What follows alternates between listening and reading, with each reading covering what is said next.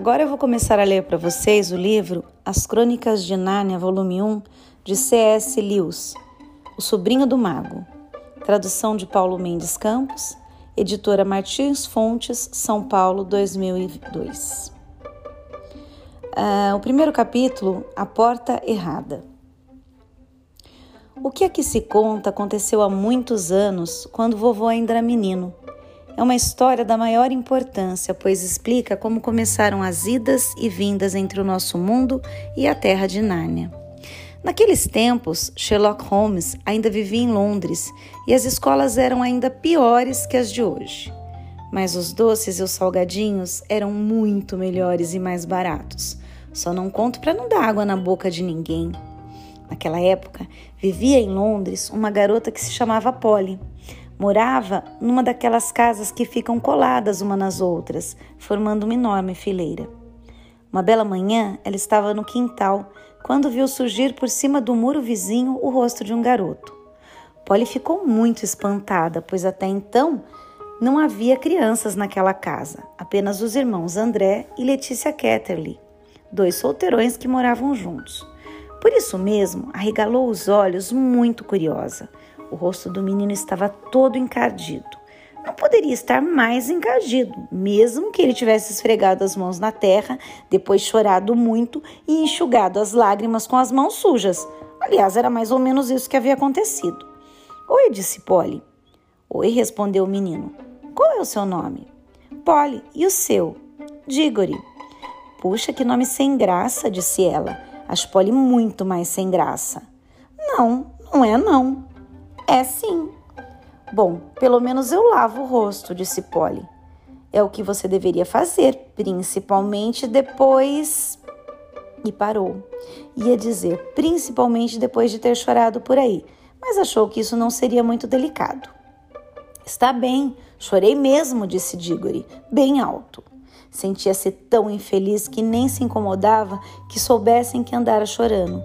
Você também choraria se tivesse vivido a vida inteira no campo e tivesse tido um pônei e um rio no fundo do quintal e de repente viesse morar nessa droga de buraco. Londres não é um buraco, reclamou Polly indignada. Mas o menino estava tão aborrecido que nem prestou atenção, continuando a falar. E se seu pai estivesse na Índia e você tivesse de viver com uma tia e um tio louco, quem ia gostar? E isso porque eles têm de tomar conta de sua mãe. E se sua mãe estivesse doente e fosse. e fosse. morrer. Aí o rosto de Diggory ficou esquisito, como se ele estivesse fazendo força para não chorar. Polly falou com doçura: Desculpe, eu não sabia de nada. E como não tinha mais o que dizer ou querendo animar o garoto, perguntou: Seu tio é mesmo doido? Ou é doido ou então há um mistério nisso. Ele tem um estúdio no último andar e tia Leta nunca me deixa ir lá. Isso não me cheira bem. Tem mais. Sempre que ele quer me falar alguma coisa na hora do jantar, ela não deixa dizendo não aborreça o menino André. Ou então, Digori não está nada interessado nisso. Ou Digori, acho melhor você ir brincar no quintal. Mas que tipo de coisas ele tenta lhe dizer? perguntou a menina. Não tenho a menor ideia ela nunca deixa ele continuar. Tem outra coisa. Ontem à noite eu estava passando perto da escada do sótão, indo para a cama, quando ouvi um grito. Quem sabe ele não tem uma mulher louca que ele esconde lá dentro? sugeriu a menina. Já pensei nisso. Quem sabe ele faz dinheiro falso? Também pode ter sido um pirata e agora escondido dos antigos companheiros. Sensacional! exclamou Polly. Jamais podia imaginar que sua casa fosse tão interessante. Você diz isso porque nunca dormiu lá. Não é nada agradável acordar no meio da noite ouvindo as passadas do tio André no corredor, vindo na direção do seu quarto. E os olhos dele são de dar medo. Foi assim que Polly e Diggory se conheceram. Eram no início das férias de verão e, como nenhum deles iria viajar para a praia, passaram a encontrar-se quase todos os dias. As aventuras começaram principalmente por um motivo. Eram daqueles verões muito úmidos e quentes, de modo que, em vez de brincar ao ar livre, eles preferiam fazer incursões dentro de casa. É impressionante quantas explorações a gente pode fazer num casarão, com um toco de vela na mão. Algum tempo atrás, Polly havia descoberto que uma portinha no sótão de sua casa dava para uma caixa d'água e um lugar escuro. O lugar escuro parecia um túnel comprido com uma parede de tijolos de um lado e um telhado inclinado do outro. Não tinha assoalho no túnel, era preciso andar de viga em viga, pois entre elas havia somente massa, na qual não se podia pisar, sob o risco de se cair do teto no aposento de baixo. Polly utilizava um pedacinho do túnel perto da caixa como uma caverna de contrabandista. Levava para lá tábuas de caixotes, assentos de cadeiras quebradas, coisas que ia espalhando entre as vigas para fazer uma espécie de assoalho. Também guardava ali uma caixa contendo vários tesouros, uma história que andava escrevendo e maçãs. Era ali também que costumava beber tranquilamente sua garrafa de soda. As garrafas vazias ajudavam a fazer o ambiente. Diggory gostou muito da caverna. Ela não lhe mostrou a história, mas estava mais interessado em prosseguir nas explorações. Olha aqui, disse ele, até onde vai esse túnel? Ele para onde termina a sua casa? Não, continua. Só não sei até onde. Quer dizer então que poderíamos andar por cima de todas as casas do quarteirão? Poderíamos, não. Podemos. Hein? Podemos até entrar numa outra casa. Ah, é? E acabar na cadeia como ladrão? Não conte comigo. Não seja tão espertinho. Eu só estava pensando na casa depois da sua. Que tem a casa depois da minha? Está vazia, papai disse que está vazia desde que mudamos para cá.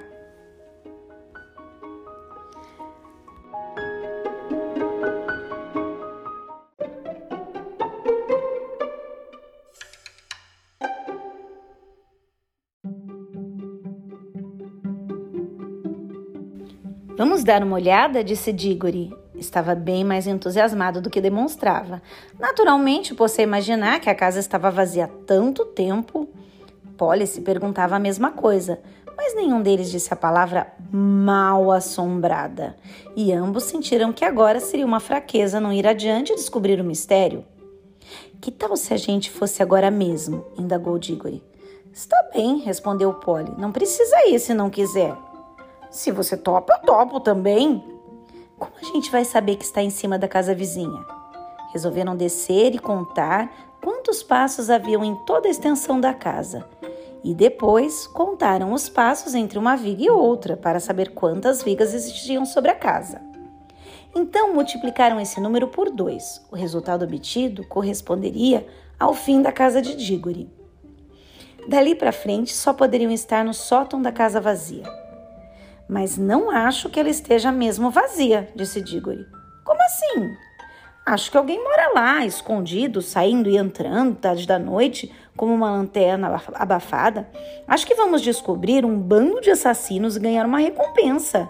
É besteira acreditar aqui em casa que uma casa fique vazia esse tempo todo, a não ser que exista algum mistério. Papai acha que é por causa do mau estado do encanamento, observou Polly. Encanamento? Gente grande tem a mania de dar explicações sem graça, disse Diggory.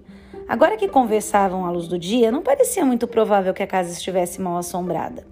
Não estavam muito seguros sobre as medições e os cálculos de papel, mas de qualquer maneira não havia tempo a perder. Não podemos fazer o menor barulho, disse Polly, quando subiram e se encontraram perto da caixa d'água. Cada um levava consigo uma vela coisa que não faltava na caverna de Polly. Estava muito escuro e empoeirado. Iam pisando de viga em viga sem dizer palavra, exceto quando cochichavam um para o outro. Já devemos estar na metade do caminho, ou coisa parecida.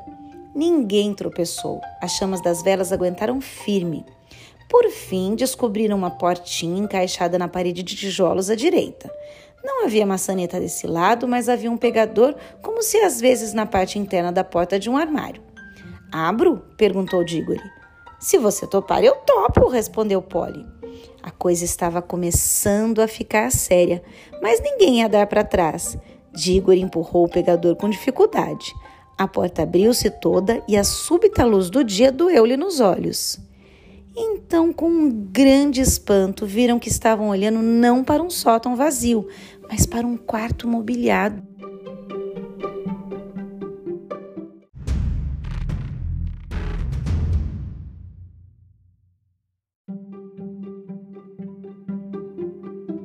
apontando para os anéis.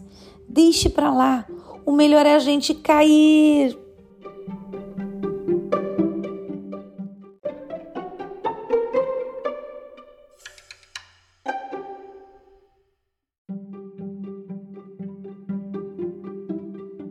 Não chegou ao fim.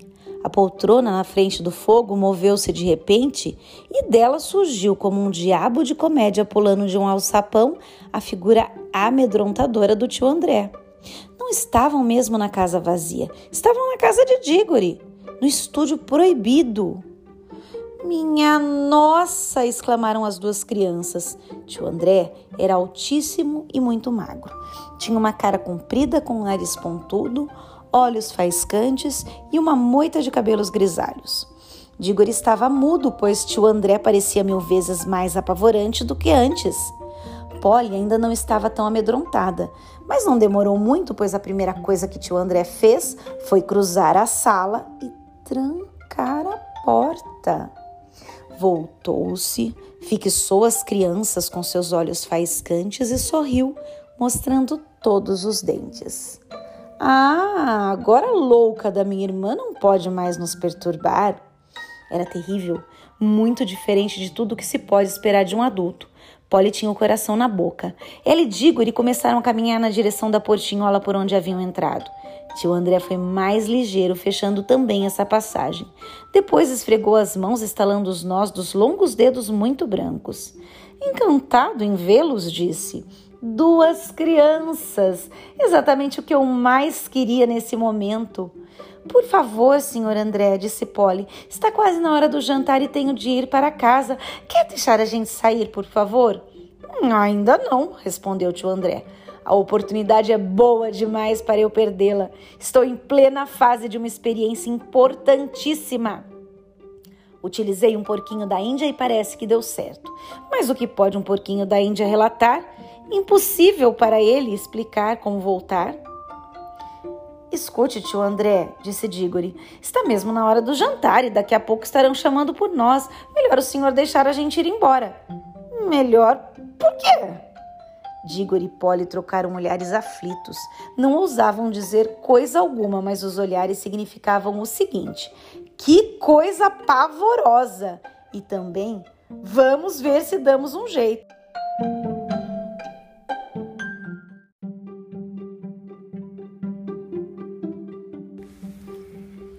Se o senhor permitir que a gente vá jantar, falou Polly, voltaremos mais tarde. Como posso saber que voltarão realmente? perguntou tio André com um sorriso astuto. Pareceu, no entanto, mudar de ideia. Muito bem. Se precisam mesmo ir, que hei de fazer? Não deve ser divertido para dois jovens como vocês conversar com um velhote. Deu um suspiro e continuou. Vocês não podem imaginar como me sinto sozinho às vezes. Podem jantar, meus filhos, mas antes quero lhes dar um presente. Não é todo dia que encontro uma moça neste meu velho estúdio, principalmente uma senhorita tão bela como você.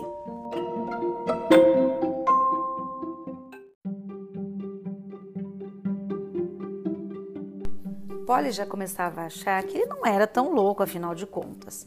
Quer um anel, meu bem? perguntou o tio André. Um daqueles verdes? Quero sim! Um verde não, replicou o tio André. Lamento muito não poder dispor dos anéis verdes, mas terei o maior prazer em presenteá-la com um dos amarelos de todo o coração. Experimente um. Polly já havia superado o medo e estava convencida de que o velho não era louco e os anéis eram de fato atraentes. Caminhou para a bandeja. Estranho, o zumbido aqui é mais forte? Parece que vem dos anéis. Você está imaginando coisas, cara menina? disse o velho com uma risada. Parecia uma risada comum, mas Diggory perceberam uma expressão quase de gula na face do tio. Polly, não banca, idiota! gritou ele. Não toque nos anéis! Era tarde demais. Polly já tinha pegado um anel. E imediatamente, sem barulho, sem um clarão, sem nenhum aviso, já não existia Polly. Diggory e tio André estavam agora sozinhos na sala.